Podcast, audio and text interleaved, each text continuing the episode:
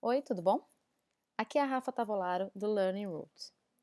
O prazer das coisas nos dá felicidade?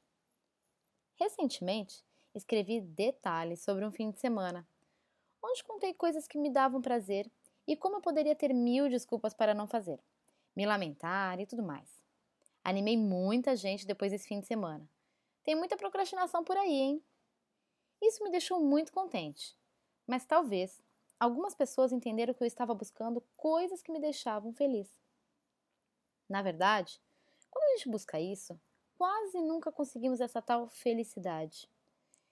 Acho que o inverso é mais verdadeiro. Quando estamos felizes, conseguimos fazer coisas que nos dão prazer. Ou vai me dizer que aquele dia que tu tá na merda, você consegue ter ânimo para se arrumar e rir com seus amigos e amigas.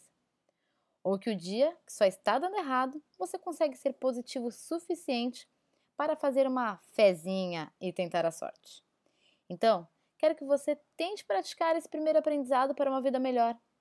Assim que pensamentos ruins vierem, coisas ruins acontecerem, você repete que nem um mantra tibetano. A felicidade é uma escolha só minha.